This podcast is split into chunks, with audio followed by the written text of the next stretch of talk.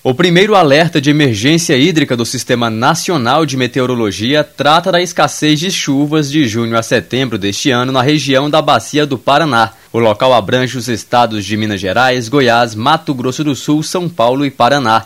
De acordo com as informações, as perspectivas climáticas para 2021 e 2022 indicam que a maior parte da região central do país, a partir de maio até final de setembro, entra em seu período com menor volume de chuvas. A análise das chuvas entre outubro de 2019 e abril de 2021 para a bacia do Rio Paraná aponta que, com exceção de alguns meses, durante a maior parte do período houve predomínio de déficit de precipitação, principalmente a partir de fevereiro de 2021.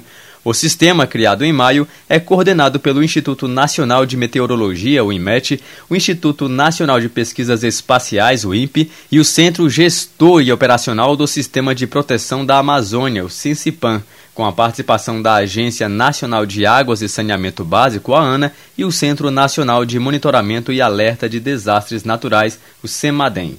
Reportagem Marquesan Araújo.